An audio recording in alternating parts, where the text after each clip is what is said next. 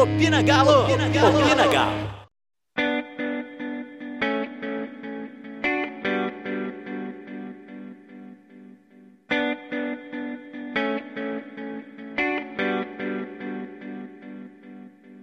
Será que alguém anotou a placa? Fala galera, aqui é a Malu e esse é mais um Opina Galo, seu podcast sobre o Galo.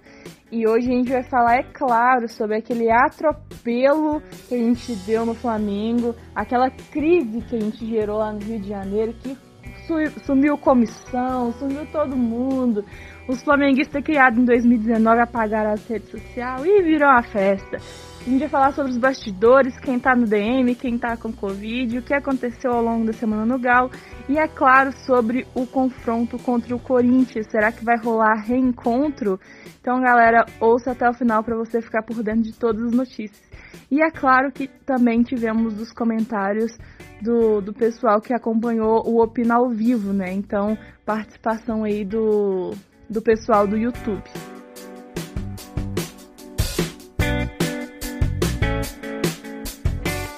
E hoje eu vou pedir licença aqui, porque ó, hoje eu tô aqui só de comentarista, porque o nosso queridíssimo e exímio narrador original do podcast está aqui e voltou.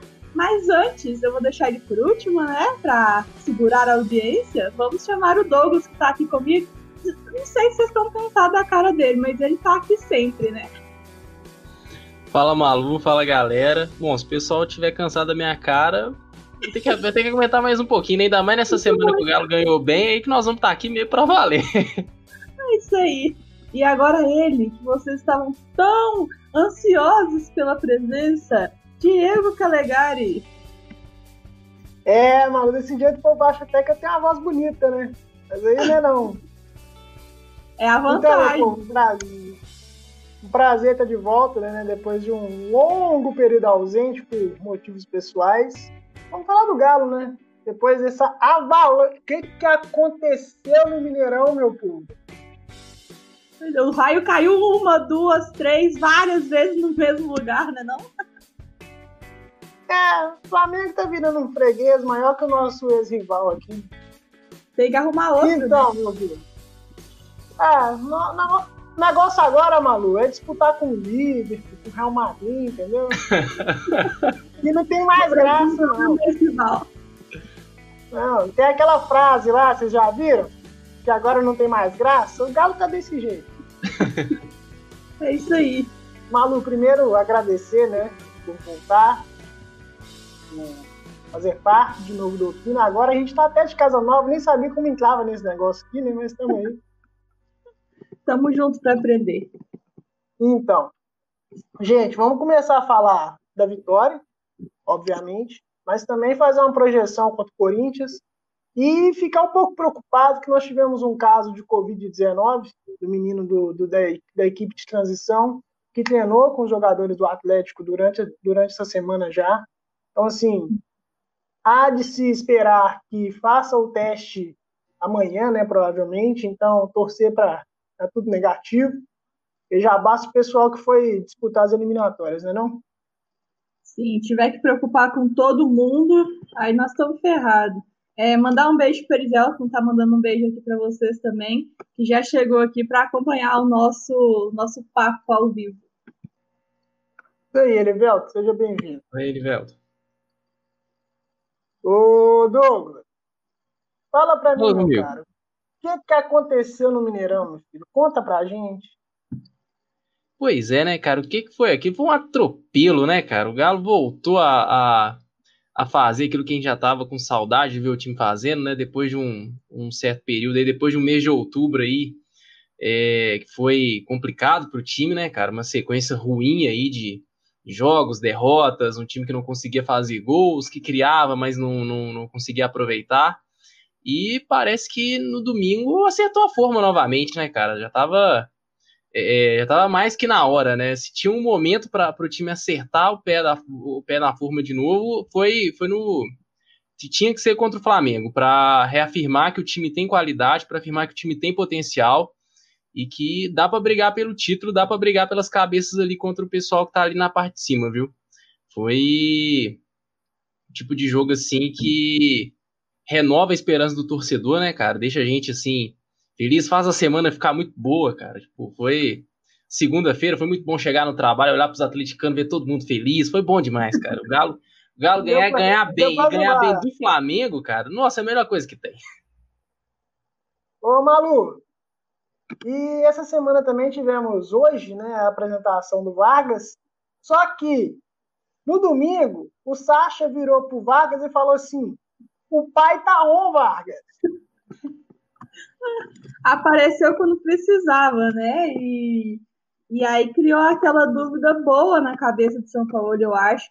É, a gente estava falando, né? A gente discutiu aqui no lugar de quem que o Vargas entraria. É, ele pode entrar pelas pontas também, ele pode atuar mais centralizado como centroavante. Ele deu uma entrevista falando que atuaria como centroavante, né? Então a gente pensa logo em, em tirar o Sacha, mas aí vem aquele negócio: o Sacha é centroavante para ele sair. É, nesse jogo, a gente vai falar contra o Corinthians, pode ser que a gente veja, veja os dois jogando juntos, porque o Sacha e o Marrone, por exemplo, já jogaram juntos também. Então, eu acho que, que essa esses gols do Sacha, eles só alimentam né, essa, essa briga boa que vai ter no elenco, porque aí se o Vargas entrar e não corresponder, aí já era, né? Já tem um cara que faz gol no, no banco. Sérgio dando boa noite aí, boa noite, Sérgio, sempre aqui com a gente também. Isso aí. Só uma cornetada no Vargas, que eu acho que ele não sabe a posição dele, não, né? Ele virar e falar que é nove clássico, ele complica a minha vida um pouco, né? Nem ele tá sabendo mais. É, mas assim, é bom a gente ter esse tipo de peça, porque tanto Vargas, tanto Sacha, até o Marrone, que sinceramente eu ainda não, não consegui ver nada de especial para você pagar o que pagou no Marrone, mas tá aí, né? É, são jogadores que flutuam tanto pelo lado direito, pelo lado esquerdo, pelo centro. O Sacha tem uma facilidade de armar também muito grande, é, é uma qualidade que Acho que nem o Natan tem essa, essa, essa tranquilidade toda para retornar, armar, voltar. É importante ter esse tipo de jogador. Eu também acho que o Vargas e o Sacha podem jogar e acho que devem jogar junto. Que quem pode, se a gente considerar o time titular do Atlético com Everson, Guga, Hever, Alonso, Arana, Jair ou Alan, aí a gente até vai entrar nesse mérito daqui a pouco. O Natan Savarino, o Franco, o Sacha e o Keno, ali para mim quem pode perder a posição é o Natan, por conta do Sacha ter essa facilidade de jogar um pouco atrás. O que, que você acha, Du? Ah, eu acho que teve uma, um, um programa aqui, Diego, que você ainda estava fora, foi, a gente fez com um monte, a gente trouxe um monte de mina aqui no canal, inclusive convidar vocês para ouvirem né, os próximos, a gente vai fazer um por mês, a gente já está planejando esse do mês de novembro. A gente, plane... a gente pensou, Diego, o Vargas não tinha chegado. A gente pensou em umas três escalações possíveis para o Galo. A gente, cada uma, né, eram cinco meninas, cada uma pensou em uma, duas, aí uma ia contribuindo com a outra.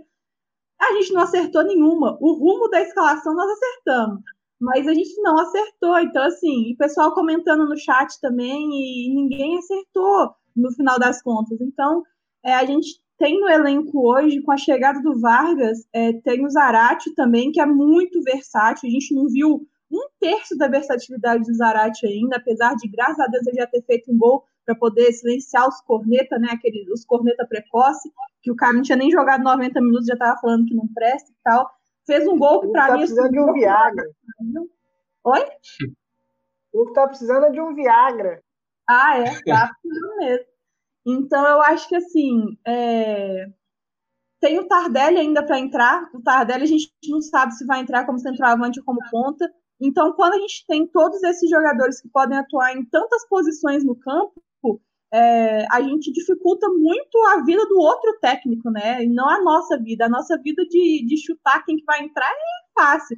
O negócio é conseguir marcar esse povo, porque o mesmo ataque que pode ser formado com o, o tradicional, né, que está sendo formado, a linha de três na frente com Savarino, Keno e Sacha, pode ser formado uma linha de dois com Sacha e Keno, pode ser formado uma linha de dois com Sacha e Vargas, Vargas e Keno, Vargas e Savarino, Savarino e Keno, Savarino e Marrone, Então, olha quantas possibilidades a gente está falando de quatro jogadores em duas ou três posições. Imagina quando a gente adianta isso para o Natan, que pode ser substituído pelo Franco, pelo Zaratio, pelo próprio Vargas, é, o, o, Franco, que pode ser substituído pelo, pelo Zaratio.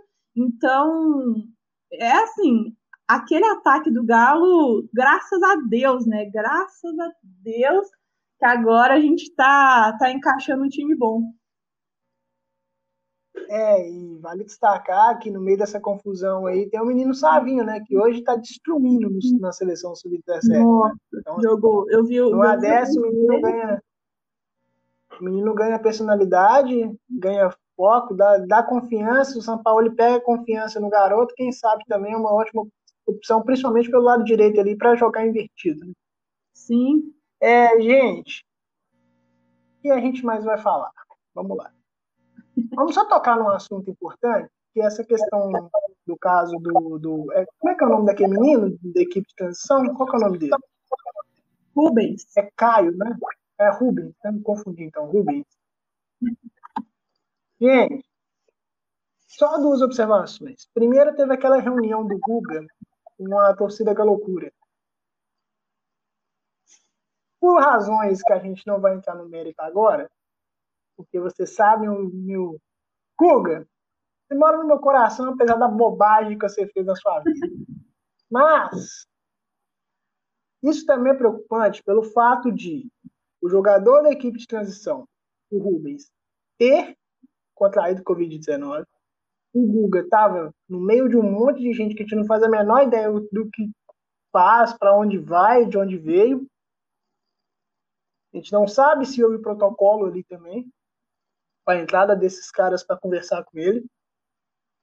E, partindo do suposto que ele teve o treinamento com o elenco principal um dia antes de ser testado, assim, vamos avaliar um pouquinho, né? Vamos tentar minimizar essa situação, porque desfalques. Olha o Santos, o que virou o Santos.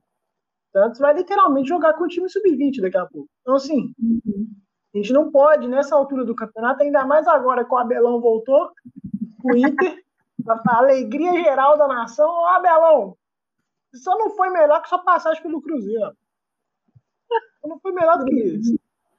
E o Flamengo, naquela crise que dure até o Rogério Ceni resolver fazer alguma coisa lá, o Atlético não pode dar mole. Não pode. Não pode se dar o direito de que agora vai complicar as coisas. Porque o nosso elenco, você citou muito bem algumas peças, mas, essa questão das eliminatórias, tivemos desfalques, desfalques que são, até o momento, insubstituíveis. Sim. Então, o Savarino resolveu o jogo contra o Flamengo, o Alonso é o principal zagueiro da equipe, o Franco é uma peça importante no meio de campo. Então, assim, vai perder mais cara, já tem o Jair fora. Natan talvez volte, né? provavelmente deve voltar, tá querendo normal hoje. Mas, né, vamos facilitar a vida, gente. Não dá sorte para azar, não, que já tá ruim demais. pois é. é. Fala aí, Douglas. Tem, você tá caladinho? Tô só observando assim, concordo com tudo que foi dito até agora. Acho que assim, todo cuidado é pouco e ainda mais é, agora que as coisas estão começando a ficar favoráveis, né, pro, pro, pro Galo. Foi até uma coisa que eu que eu tuitei esses dias, né, cara? Depois que teve toda aquela crise no Flamengo, a demissão do Domenech, aí horas depois a, o anúncio da saída do Cudê. Eu falei, gente, Galo, tá tudo conspirando a seu favor. Vamos, vamos, vamos colaborar também para a coisa acontecer. Que assim, é, é, nem em 2012 a gente teve uma situação tão favorável igual tá tendo agora.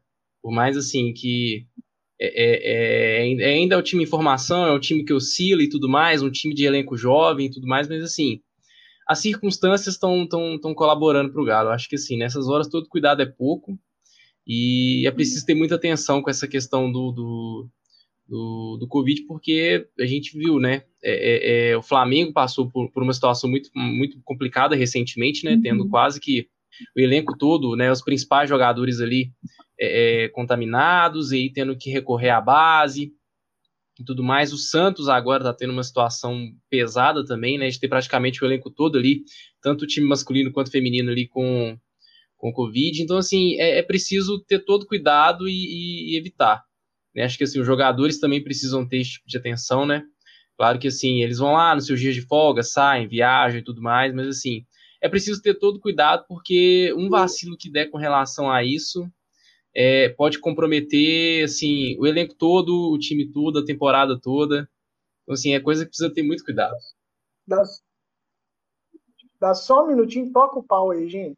É, essa questão que a gente viu no, no Santos, por exemplo, é muito preocupante, porque acho que o Goiás também teve uma penca de jogador, né? Acho que foram 13 do Goiás, o Santos agora. É, eu tô confundindo com o feminino e com o masculino, gente, porque o feminino, inclusive, eles pediram um adiamento, a Federação Paulista não aceitou, elas estão disputando o Paulistão, né? E o jogo foi decretado WO. O jogo, não sei se é amanhã, mas é no decorrer da semana. E é uma vaga importante, se eu não me engano, eles estão nas quartas finais, sei lá, mas já estão, tipo assim, na fase decisiva.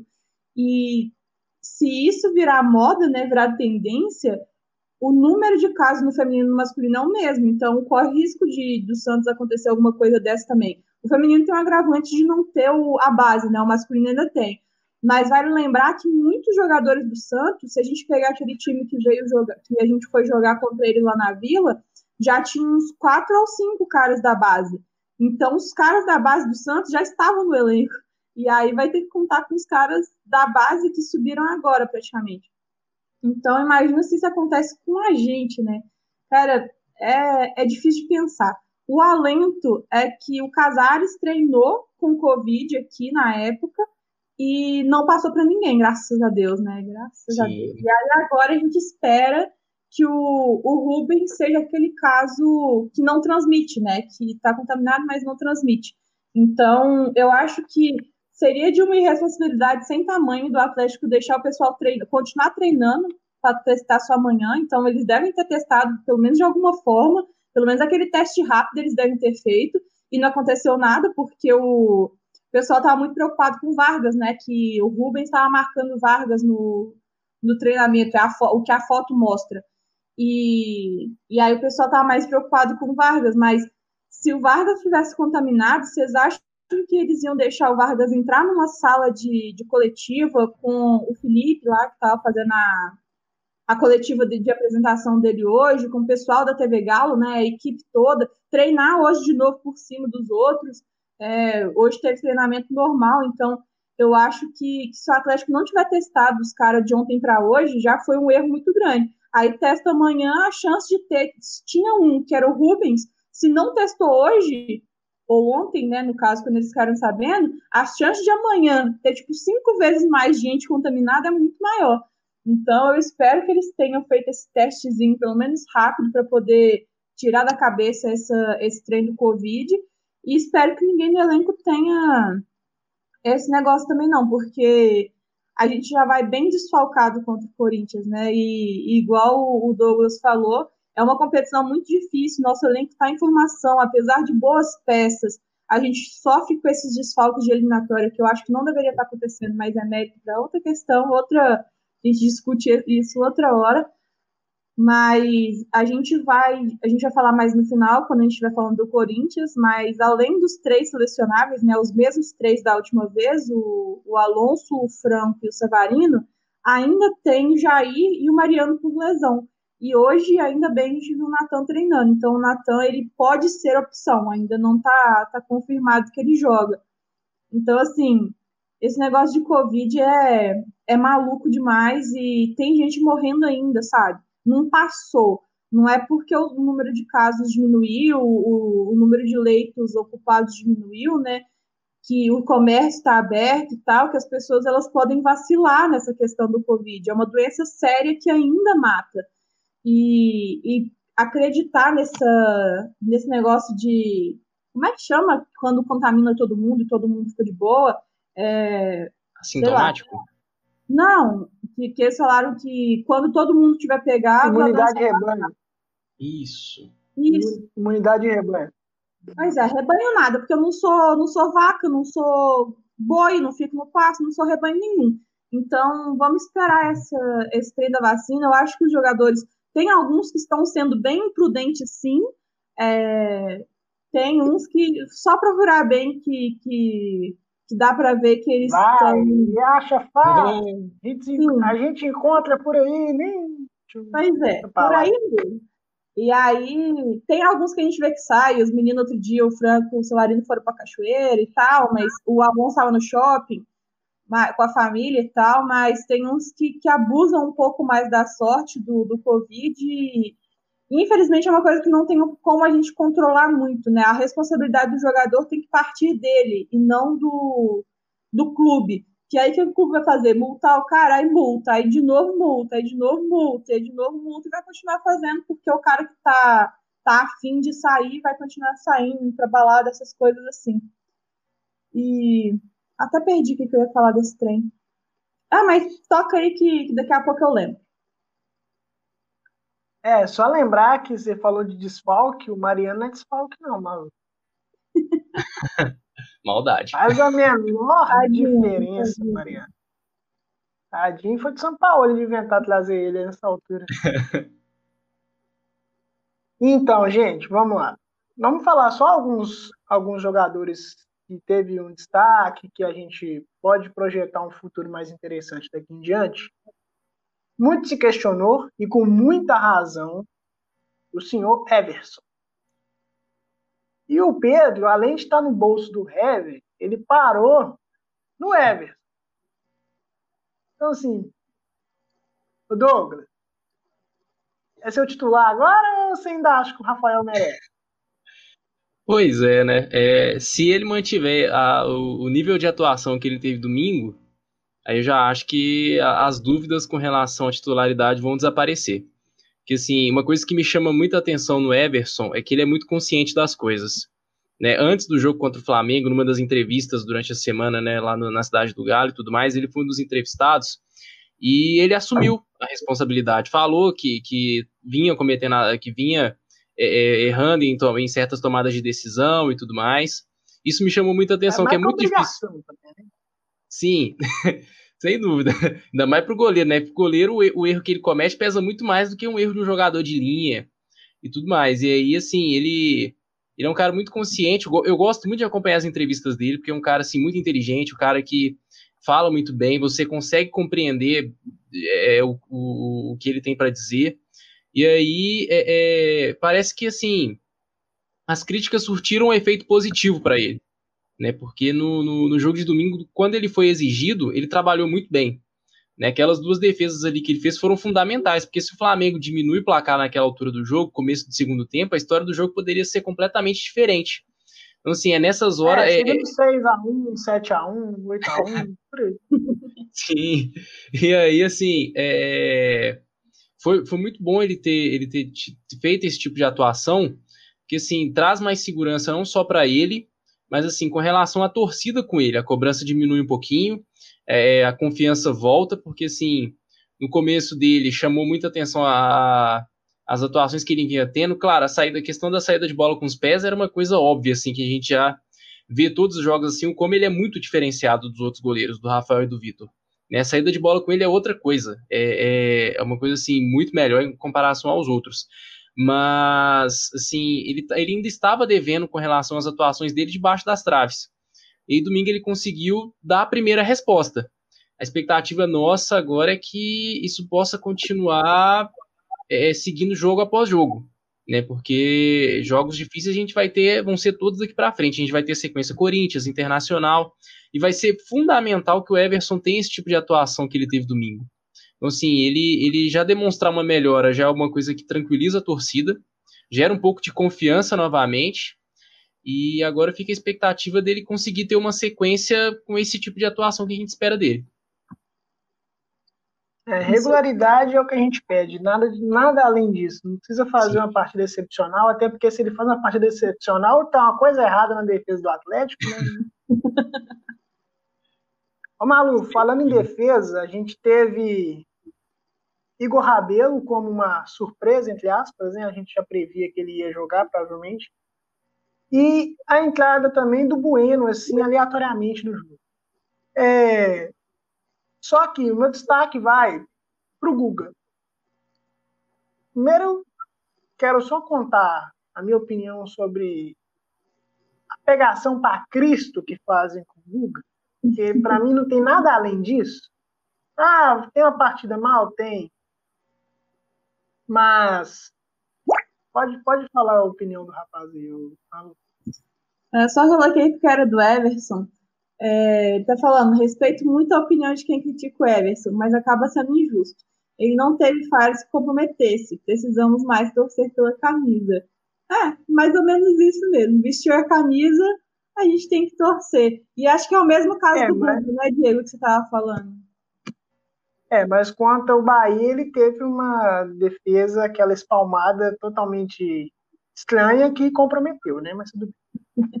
Mas o Guga é o seguinte: realmente, o que ele fez em relação ao Flamengo, aquela postagem no Instagram, é uma das coisas mais imbecis que eu já vi na vida.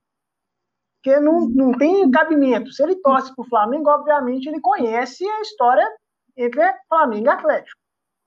Se ele não souber, ele não torce para o Flamengo. Ele quis fazer uma graça. Né? Não tem lógica. Mas, assim, se não é problema torcer para o Flamengo, torcer para o Cruzeiro, não. Aquilo não se faz. A gente já falou isso diversas vezes. É questão de respeito à instituição que você trabalha. Ponto. Só que, parte disso, qualquer atuação 5, 6, que é natural, toma uma proporção muito grande do jogador. E ele, pelo menos ao que parece, quando você vê o jogo, apesar dele errar, e erra muito, sim, mas ele não se esconde. Contra o Palmeiras mesmo, algumas, algumas jogadas ele realmente estava puto estava nervoso, estava buscando, estava errando, estava xingando, estava reclamando. Então, assim, a torcida organizada do Atlético também fazer o que fez, não vejo necessidade para tanto. Parece que o cara é um criminoso, né? mas não é. Mas tudo bem. E ele teve uma partida muito consistente. Aquele passe que ele deu para o Savarino foi qualquer coisa, né? Uhum. Mas, voltando ao Igor, é, ver como é que a gente vai mudando o mindset aqui, né, Malu? É... O que, que você achou do seu zagueiro modelo, Malu?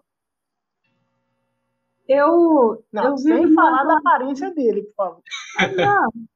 Eu vi uma relação de amor e ódio com todos os zagueiros do Galo, menos o Alonso, né? Com ele é amor sempre. Mas o Hever também, eu comecei o ano falando assim, some daqui, aí depois eu falei assim, não, ótimo, você tem que ficar aqui mesmo, e agora eu já tô tipo assim, hum, será e tal. É, em questão de renovação de contrato, tá, gente? É, não em questão de, de titular, porque para mim é ele o Alonso mesmo, tem dúvida. Mas o, o Rabelo é aquele cara que eu sempre penso assim, quando um cara chega ídolo de outro time aqui no Galo, e eu fico pensando, tem que problema, gente. Não é possível que esse cara ele era muito adorado por uma torcida inteira.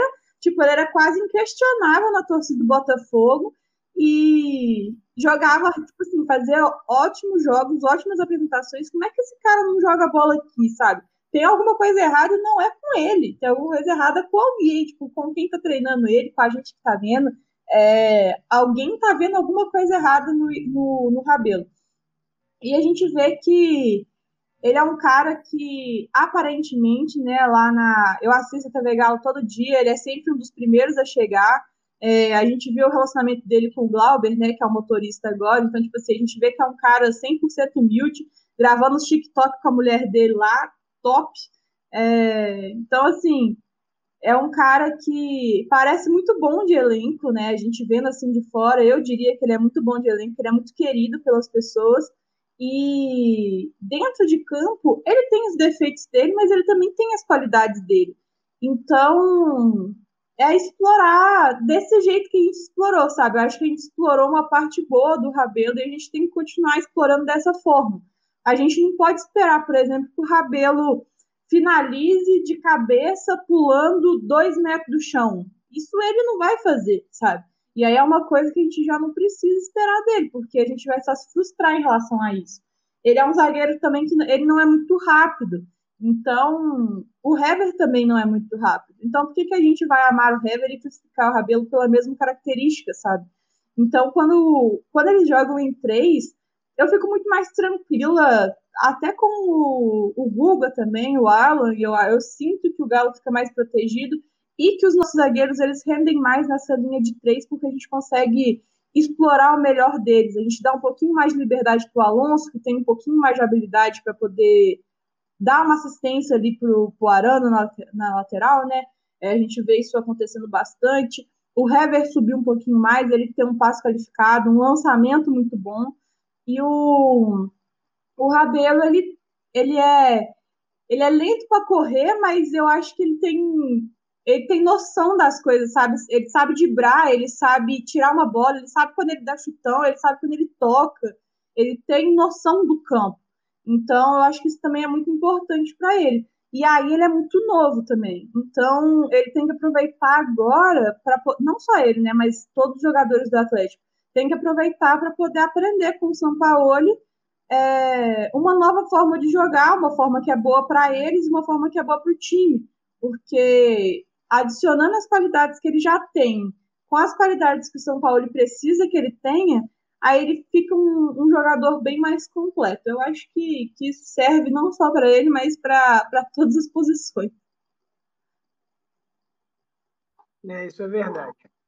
Falando, você citou o Alan.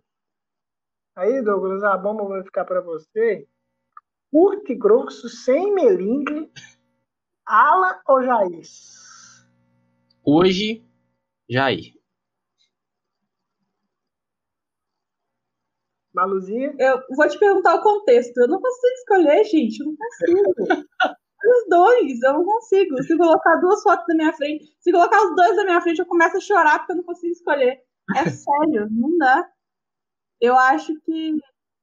De mulher indecisa, não. gente. Agora, se fosse outra coisa, você Nem, escolheria. Também não consigo escolher os dois.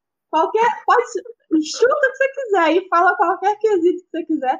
Não dá para escolher entre os dois. Eu acho que os dois têm características interessantes interessantes para tipos de, jogo, de jogos diferentes. Contra o Corinthians, por exemplo, eu escalaria o Jair, que não está disponível. Mas contra o Flamengo, eu escalaria o Alan, mesmo que o Jair estivesse disponível. E contra o Ceará, vendo o jogo de hoje, né, que hoje o jogo, o jogo do Palmeiras e Ceará começou um pouquinho mais cedo, Ceará sem o Vina, né, o Palmeiras fez com os reservas, tipo assim, Palmeiras tem sete desfalques e logo abriu três gols de vantagem, com tipo assim, 20, 20 e poucos minutos, abriu três gols de vantagem. Vendo o Ceará jogar desse jeito, a nossa próxima rodada é Claro Alan. Então, assim, a gente vai vai compensando e, e vendo os nossos adversários. É para isso também que a gente está trazendo dois torcedores dos rivais aqui para o canal, né? Porque a gente discute um pouquinho e aí, baseado no que eles falam no time deles, a gente vê o que, que a gente escala daqui, o que, que São Paulo vai fazer. No último, a gente acertou o, os três zagueiros, né? Então, é, eu acho que, que vai variar a escalação. Eu estou muito feliz com os dois, eu estou muito satisfeita com os dois. Para mim, qualquer um serve, desde que os dois não estejam juntos. Aí, se colocou os dois juntos, virou bagunça.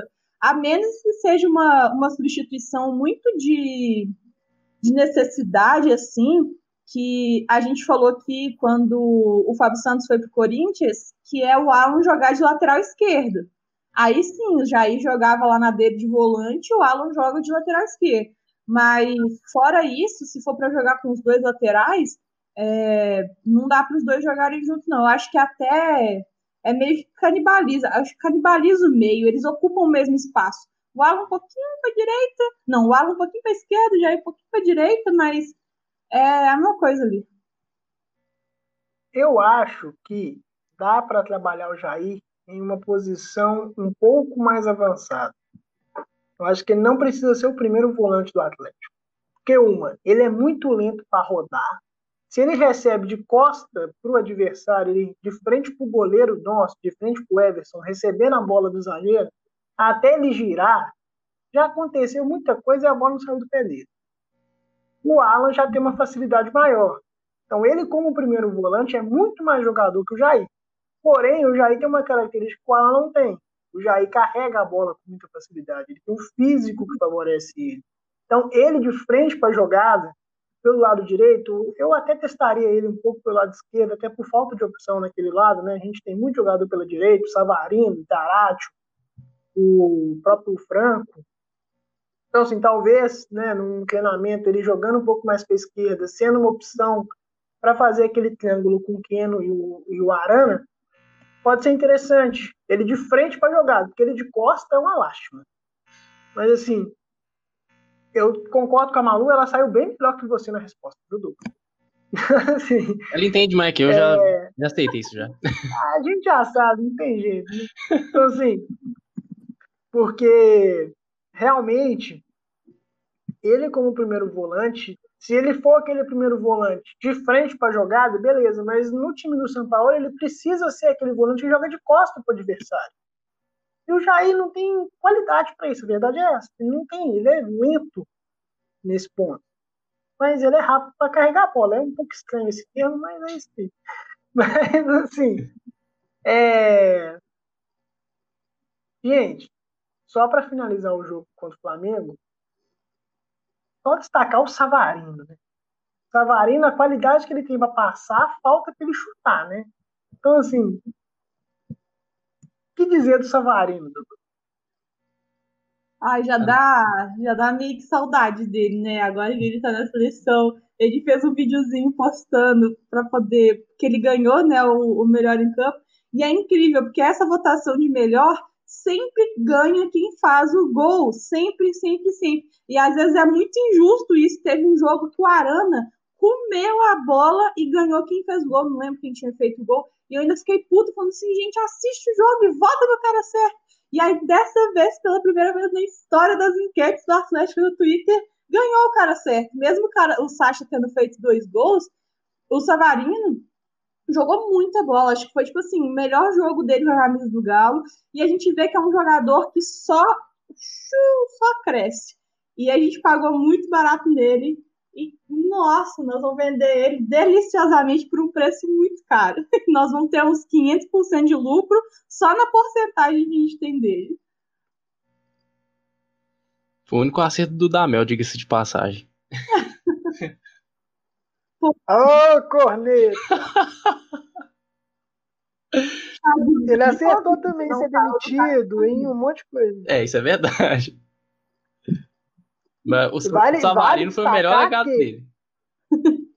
Vale destacar que na primeira lista que o São Paulo lhe mandou para o Atlético em janeiro, quando eles estavam negociando com o Atlético do, do Dudamel, ele estava na lista. Então, será que foi o Dudamel?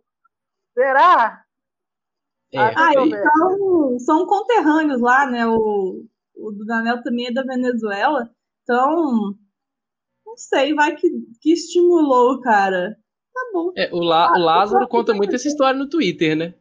Que Oi? o Dudamel que chamou, o Lázaro conta muito essa história no Twitter, né? Que o Dudamel chamou ele lá, mostrou os vídeos do Savarino, não sei o quê.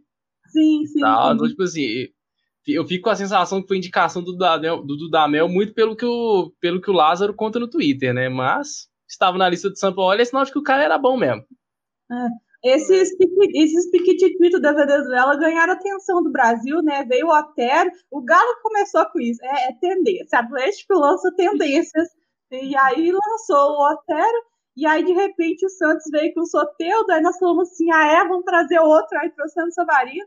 Aí o Otero continua aqui no Brasil, né? Tá em, foi pro Corinthians, e aí agora é isso, é piquitito venezuelano, é, é assim que os times apostam né, para ganhar. Pena que a gente é, demorou tanto pra, pra, pegar um venezuelano bom, né? Ô, Dudu, guarda a língua, Dudu. O, o projeto piloto sempre tem, tem aquele problema. É que negócio, vou testar, mas testou com errado primeiro, tipo isso, entendeu? Ô, gente, e o nosso rival sábado, o Corinthians, ele vai ter alguns desfalques. Mas aí, quem resolve voltar? Sim, tava fazendo nada, tava encostado lá, tava em recuperação, fazendo nada. Aí o João fala, ah, o Atlético, acho que eu vou voltar a jogar. Qual a necessidade? Não tem motivos para isso. Ah, mas ele gosta, né? Rever o, os amiguinhos. É, e gosta de fazer gol na gente também, né? Aí que tá o problema. ele, ele gosta de fazer a lei do ex funcionar. Mas aí o, o algoz do Corinthians estará disponível para jogar. Quem sabe será titular? Ai, credo! Credo! Não! Volta pro mar, oferenda. Não pode Deus negar. livre, E, e se especula que não existirá prorrogação de contrato, apesar que vai até fevereiro, né? O contrato dele agora. Nosso glorioso Johan, que não serviu para nada além dos dois gols contra o Corinthians. Para nada! Passagem do Johan no Atlético. Se Atlético ganhar, 3, Corinthians 2. Acabou. se a gente ganhar o Brasileirão por causa de três pontos, aquilo ali é Agradeço o. Johan. É, vai ganhar até medalha de honra. Sabe quando você. Sabe, já viu, ô Malu? Sabe quando você tá lá no seu trabalho de grupo na faculdade? Aí tem sempre aquele Zé Ruela. Ficou baixo, É Diego. nada. Ah, É fala. porque meu Agora- pai tentou me ligar. aqui. É aqui. Sabe quando é que sabe quando tem aquele cara que é Zé Ruela do grupo da faculdade que não faz nada, vai só pro bar bebê. Aí chega na apresentação, mas então, como é que é as referências bibliográficas? Ele fala as referências bibliográficas do trabalho. Acabou, esse é o, esse é o Johan. E ele ganha os pontos, entendeu? Esse é o Johan. Pode pode assinar, pode, pode colocar lá no final do contrato dele. Pode dar um panetone no Natal. Tá aí, ó. Esses três pontos, olha o quê?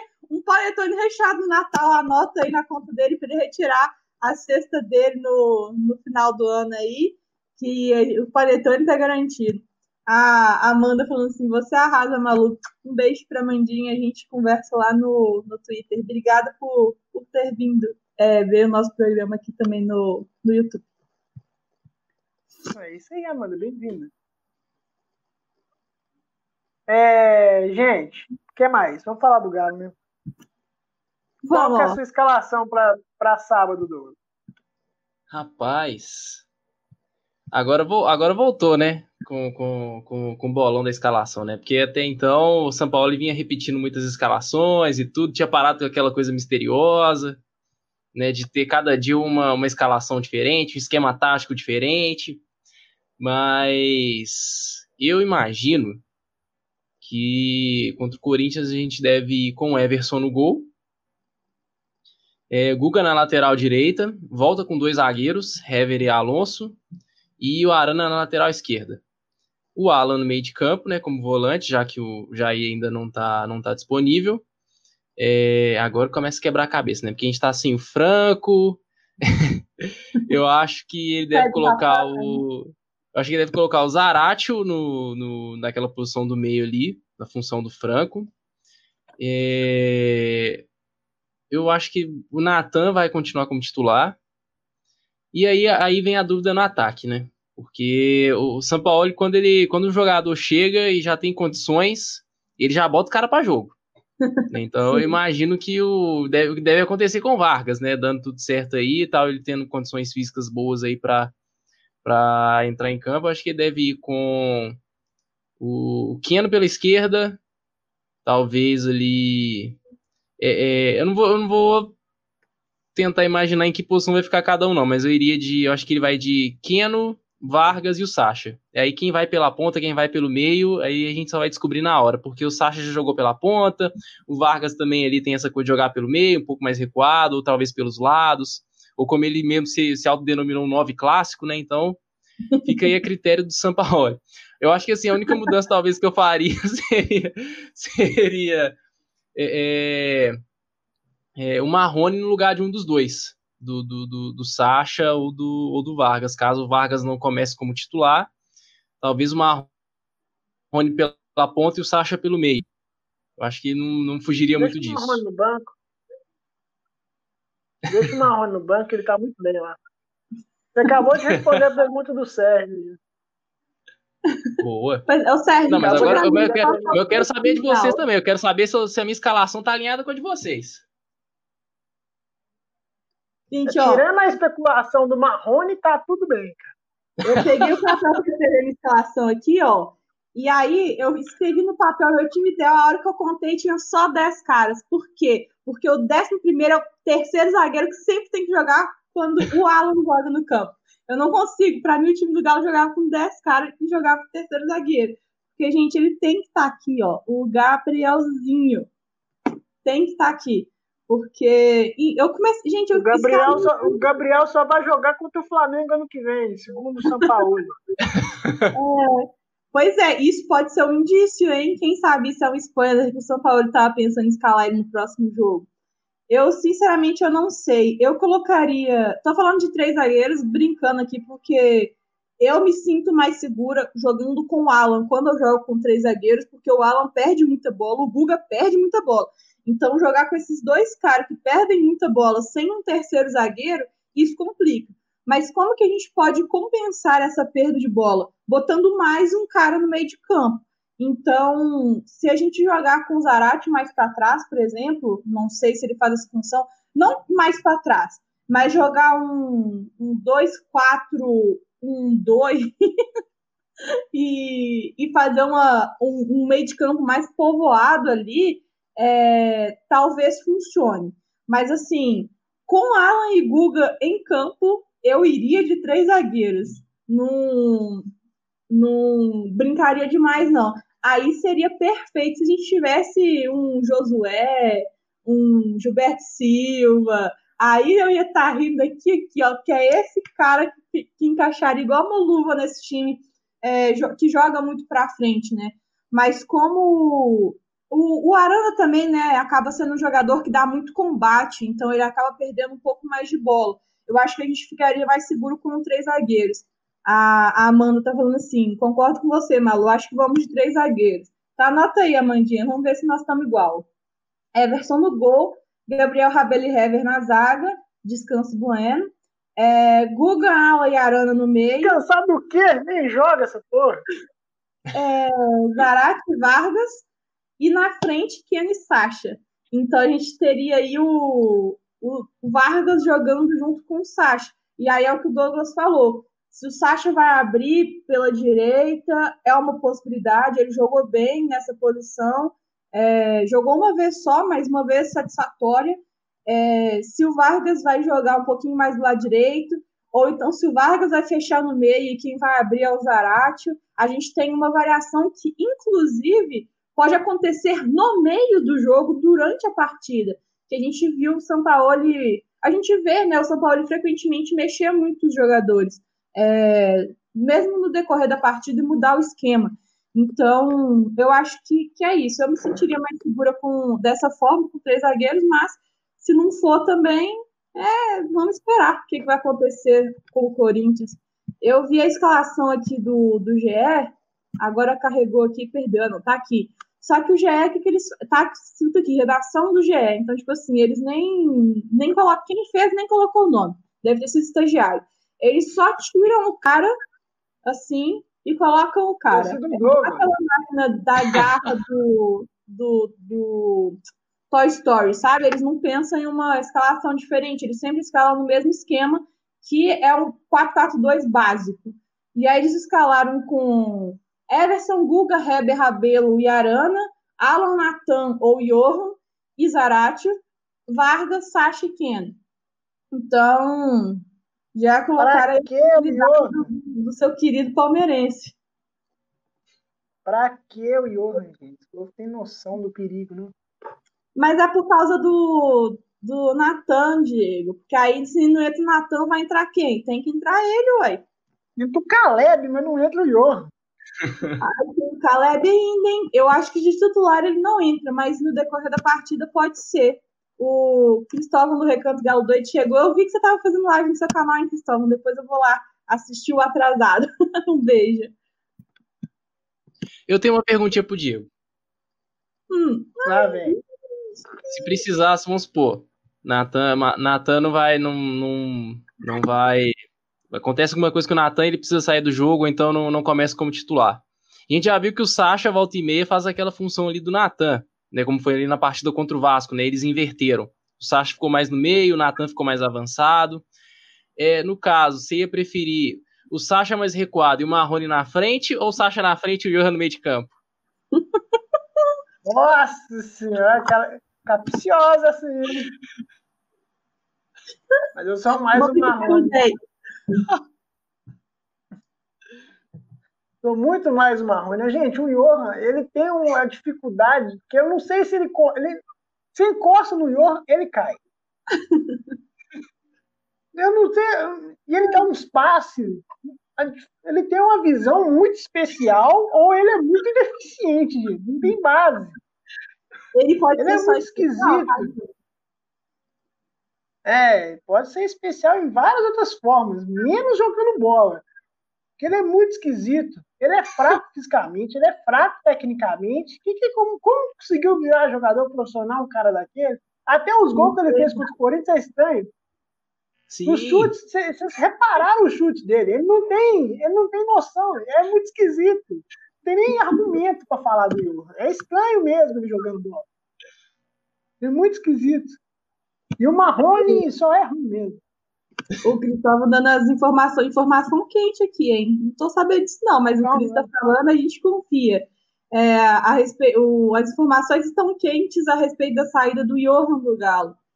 Amém. Nossa, só vai, Amém. só vai. Amém. Não precisa nem Amém. nada, não precisa fazer textinho de despedida, não, só sai. Ah, não, precisa sim, porque eu, eu sou fã de textinho de despedida de jogador. Não, Sinto mas muito pra quem não jogador bom, que agrega, ele não. Mas aqui, falando não, em saída, É a versão. falando Não, em Johan saída, sai, a gente finge uma que ele nunca passou. curiosidade? É, é é? Vocês querem saber uma curiosidade falando em saída? Ah. O Rodrigo Fonseca do Globo Esporte fez uma uma, uma conta, né, de quanto tempo os técnicos ficaram com o, o sete câmara, na gestão sete câmara. Foram, a gente sabe que foram mais ou menos 487 técnicos que passaram no Atlético nos últimos três anos, né, final do terceiro agora. E Chutando o São. Paulo acabou de bater o recorde recentemente do treinador que mais durou no cargo. Talvez por causa da pandemia, fica esse questionamento aí para você do chat, se você quiser comentar. Mas é, foi efetivado no dia 1 de março, ficou 15 dias, né? Jogou um jogo e já entrou a pandemia, e aí ficou um tempinho parado, e aí voltou agora, e, e o recorde dele, 256 dias. Gente, 256 dias não é nem um ano, tá? Bem menos de um ano. E só para falar os outros, porque foram, não foram 400, mas foram bastante, é, o detentor do recorde anterior era o Thiago Largue, que tinha Saudade. 251 dias. É, antes dele, Rodrigo Santana tinha 186 dias. O Levir Coupe, é, que ficou 177 dias. O Oswaldo de Oliveira, que ficou 61 dias. O Mancini, que ficou 59 dias. E o Dudamel, que ficou 55 dias, é o que tem menos dias no carro. Mas olha aí, ó. Um, Esse dois, foi fundamental para o Atlético. Esse deve ter uma Oh. galeria. sete, sete treinadores em três anos, tá? É isso aí. E é curioso Assim, que. vale, Não, pode, pode falar primeiro, Diego. é porque assim, vale destacar que dois desses, dois não, três desses aí são, foram treinadores tampões, né? Oswaldo, Mancini, Largue. Santana. Para você ver um. É, quatro, bem lembrado. Então, assim, você vê o nível de incompetência da diretoria do Atlético. Não vale, não, não tem meia conversa. É incompetência pura. Aí agora, com o suporte que a gente não sabe as motivações, a gente vai discutir isso em uma outra seara.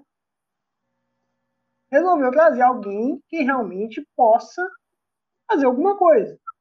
Você trouxe um monte de técnico estagiário, intermediário, de nível questionável, dois aí que está um nível pré-aposentados, que era o Oswaldo e o Levi Kuhn. O Levi literalmente se aposentou depois. né? Então, assim, Aposenta. assim oh, não, não, é um nível de incompetência muito grande, gente. O Atlético ficou sem departamento de futebol há muito tempo. Sim. Então, assim, Basicamente, o maluco é Alexandre Matos, né? O que teve de treinador não teve de diretor Não. Não, e tipo assim, se você pegar as últimas gestões, somando a gestão do Daniel Nepomuceno, também é uma coisa horrorosa.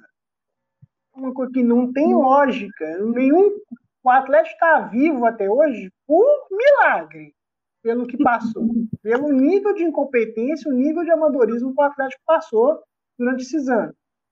Óbvio que agora está em um outro patamar, está em outras pessoas envolvidas, tem uma gestão muito diferenciada agora. Até o nosso glorioso presidente não vai mais ser candidato à presidência para a Igreja Geral da Nação. Mas, assim, é, não pode um clube ser tão altos e baixos assim na, na, sua história. O Atlético precisa ser regular nisso. Isso, tipo, na próxima gestão, talvez o São Paulo dure mais um, dois anos, mas e aí? Tem que ter uma base, tem que ter um, um, um trabalho, uma lógica de trabalho. Você precisa ter. O que, que a base realmente vai significar para o Atlético daqui para frente? É só fazer dinheiro? Ou você vai fazer atleta para se consolidar no time e outros para vender? Como é que vai ser a questão do projeto de futebol do Atlético? Qual que vai ser o modelo de jogo do Atlético? Porque não dá para um, daqui a pouco, dar uma de cudê no São Paulo e aí? Acabou o futebol do Atlético? Não tem mais nada. Não, não vai ter futuro. Vai voltar a, a estaca zero. Não pode, isso tem que ser pensado. É muito lindo o papo do estádio, é muito lindo o papo do, do, do, do de investimento, mas nós estamos pensando só no presente. E eu, como né, bem questionador que sou, não, não dá para pensar só no presente. Mas então, voltando ao São Paulo, duzentos e poucos dias. Você não faz nada de desenvolvimento de trabalho. Nada. Realmente. Estava num nível tão precário que ele chegou com toda a sua qualidade, com toda a sua, sua metodologia, mudou realmente o patamar, o tipo que o Atlético está. Mas e aí? Se hoje ele sair, qual que é o histórico que ele deixou? Qual que é o modelo de jogo que ele deixou? Ele não consegue dar isso. Ele sempre bate na tecla que o time do Atlético é novo. Está implementando uma metodologia. Então é bom a gente pensar o quanto que é importante o técnico, não só o técnico no trabalho. Né? Com certeza. Mas ele fica o ano que vem. Fica porque o, o Kudê saiu do Inter justamente porque não estavam fazendo, a, não prometeram que, não cumpriram o que prometeram para ele. E, e aqui no Galo é diferente, tanto que a gente viu que o São Paulo recusou uma oferta, né, para poder treinar um time da, do nível do Celta na Europa. Então, eu acho que as coisas elas estão fluindo de uma maneira diferente, finalmente fluindo de uma maneira correta. Eu estava falando ontem ontem à tarde, no giro do, do Fala Gal, giro de notícias da tarde. É, é, bom essa, é bom e ruim essa, essa eleição agora. É bom porque acaba e dá um fim logo é, nessa gestão que foi problemática em vários sentidos, e finalmente a gente vai ter uma noção maior de início de trabalho, porque aí entrando um novo presidente, entrando uma nova gestão, a gente tem uma, uma noção melhor desse início. Porque iniciar um projeto no final de um mandato é muito difícil para a gente entender, sabe? No final do mandato você tinha que estar, tá, sei lá, igual o Calil finalizando o mandato dele na época, né? Tipo, começou uma cagada sem fim, o primeiro mandato dele foi horroroso, e aí no segundo mandato ele falou assim, não, beleza, vamos organizar a casa. Um ano organizando a casa, dois anos ganha título. E o, o Sete Câmara, ele começou errado e sem sem perspectiva de me melhora também, né? Então, amanhã ele tem lá o, a, o anúncio dele junto com o Lázaro. Provavelmente eles vão anunciar que eles não serão, é, não concorrerão né, à reeleição. O, o, Lázaro já deixou claro que tem muito tempo já que o Lázaro fala que não, não pretende ter um cargo de diretor no Atlético, ele continua como consultor jurídico e conselheiro. Então, o Sete Câmara teve que abrir mão também dessa, dessa posição né, de presidente. Acho que ele é conselheiro também, então ele continua dentro do Galo de alguma forma, mas não da, da forma que ele estava. E aí vamos esperar. É, a gente não tem não tem noção de como vai ser a nova administração. Pelo menos eu não quero julgá-los pelos erros anteriores, porque se a gente for julgar, a gente vai daqui para baixo. É... E se e se o que se especula nos bastidores do Atlético realmente for verdade, do suposto vice. Pois é. Aí fica um pouquinho chato, né? Pois é, e é pior ainda. Se vocês não sabem o que nós estamos falando, procura no Twitter, que tá todo mundo fofocando sobre isso já, porque nem vale, é um assunto que, que não vale a pena trazer para cá. Eu fico super desconfortável de falar desse negócio. Não tem problema nenhum de falar que eu fico desconfortável de falar disso.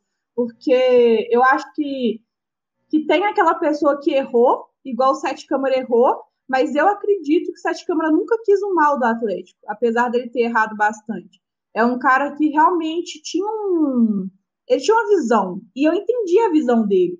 Ele executou errado, sim, mas o plano dele era muito bom, que era montar elencos mais enxutos para a gente conseguir é, equacionar algumas dívidas.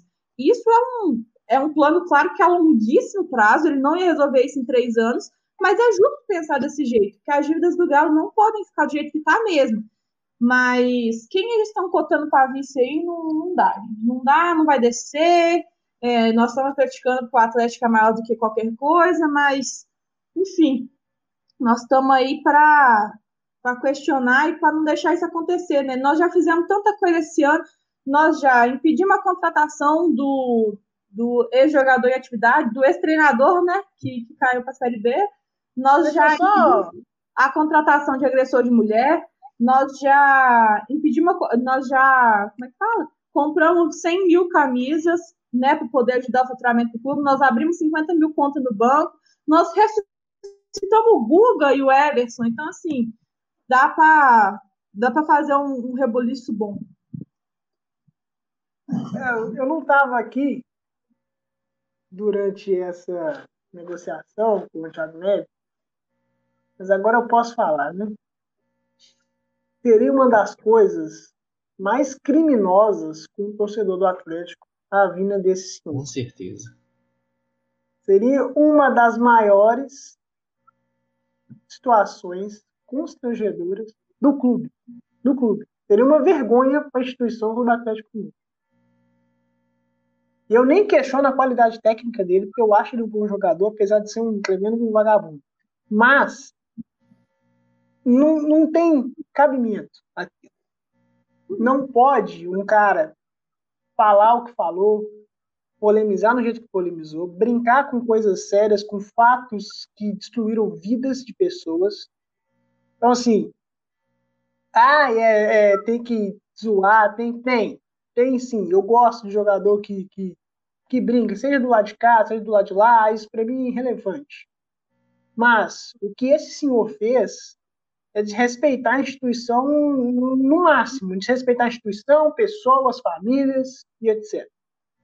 Então, assim, não poderia, em hipótese alguma, ser cogitado o que se cogitou. Foi um erro, um erro que não deveria ter sido especulado, não poderia, não tinha um menor cabimento se você está precisando de um jogador na posição dele, tudo, você pensa em diversos números, em diversos números.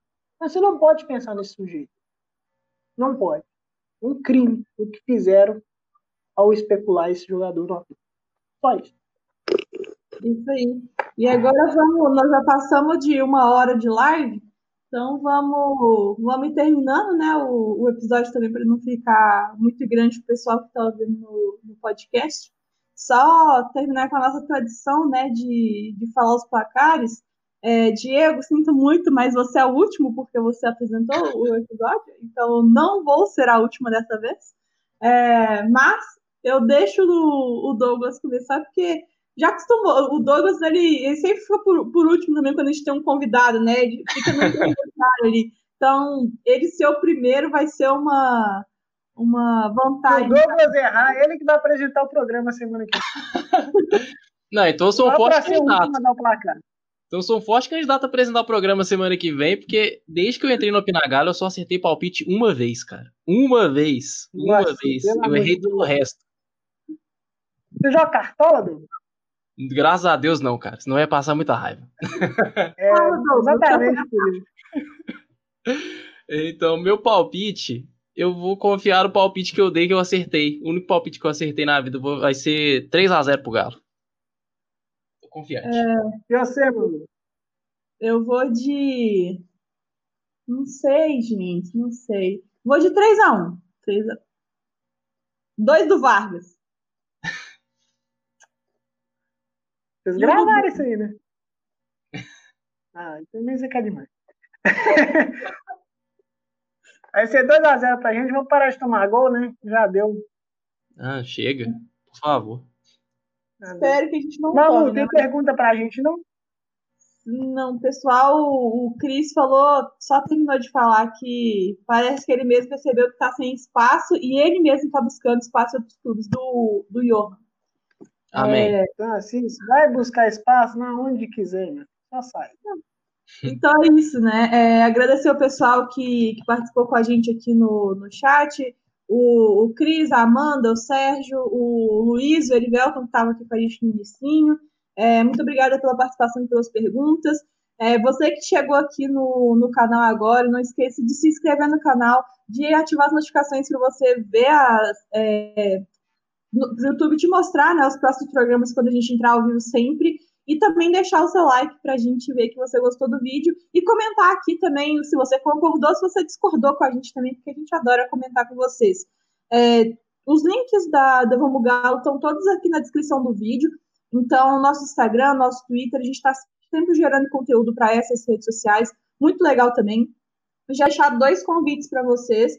É, amanhã, uma hora da tarde, eu vou estar aqui, não sei com quem ainda, mas Então eu e alguém, ou eu sozinha, vou para comentar tweets. É, comentando tweets geralmente na sexta-feira, né? Mas a gente abriu uma exceção e amanhã a gente vai fazer na quinta.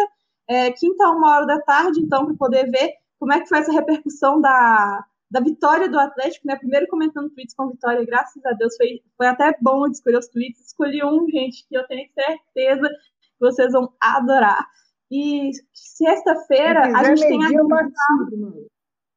É, é, um dia você participa com a gente. E sexta-feira tem o Rinha de Galo comigo e com o Douglas. A gente já fez a rinha no último sábado. É, deu certo, né? Estreamos. Acho que foi muito claro do Rinha Galo que, que a gente estreou com, com vitória. Então, foi pé quente e a gente tem a rinha com os corintianos. É, Sexta-feira, 8 horas da noite. São, eu trouxe o menino do, do Corinthians, S, SCCP, eu, eu me perco com essas letras. Scouts. Então, tipo assim, é um cara que sabe muito sobre, sobre esses números do Corinthians. A gente vai perguntar bastante o que, que pode acontecer com esse time que a gente não conhece muito, né? O Corinthians tem vários desfalques, é, começando pelo Otero na seleção, o Casares machucado, o Fábio Santos não pode jogar por força de contrato, então já, já dando esse spoiler aí, esse, o reencontro que não vai acontecer. É, mas tem outros jogadores que são conhecidos nossos, né? O Cássio Fagner, então explorar um pouquinho de, de como que vai ser esse confronto. E é claro, nosso palpite sobre repetidos ou não, tá? É, a gente acertou, eu acertei o. No Rinha, eu acertei os quatro gols que o Galo ia fazer, tá? E no Opina, o Douglas acertou os quatro gols que o Galo ia fazer. É, então, a a gente gente, tá. a gente tá confiava que a defesa ia ser tão boa, né? É, pois é. A gente não confiou no clean sheet do Everson, que agora tá on fire e é daí pra cima, que ele é um bom goleiro, tá, gente? Então, um beijo. Muito obrigado vocês também, Douglas e Diego, por estarem aqui hoje. Galera, então é isso, por hoje é só. É, fica aí o convite para vocês acompanharem a gente no ao vivo do YouTube. Sempre que você quiser interagir com a gente, mandar sua pergunta, que a gente grava lá é, no canal Vamos Galo. Então já fica o convite para você se inscrever lá no YouTube.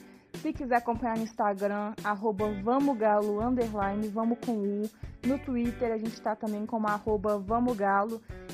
E então tem aí vários, várias plataformas para vocês assistirem. E se gostarem aqui do podcast, que você está ouvindo no Spotify, deixe um coraçãozinho para a gente saber que você gostou. Então um beijo e até a próxima. Vamos, Galo!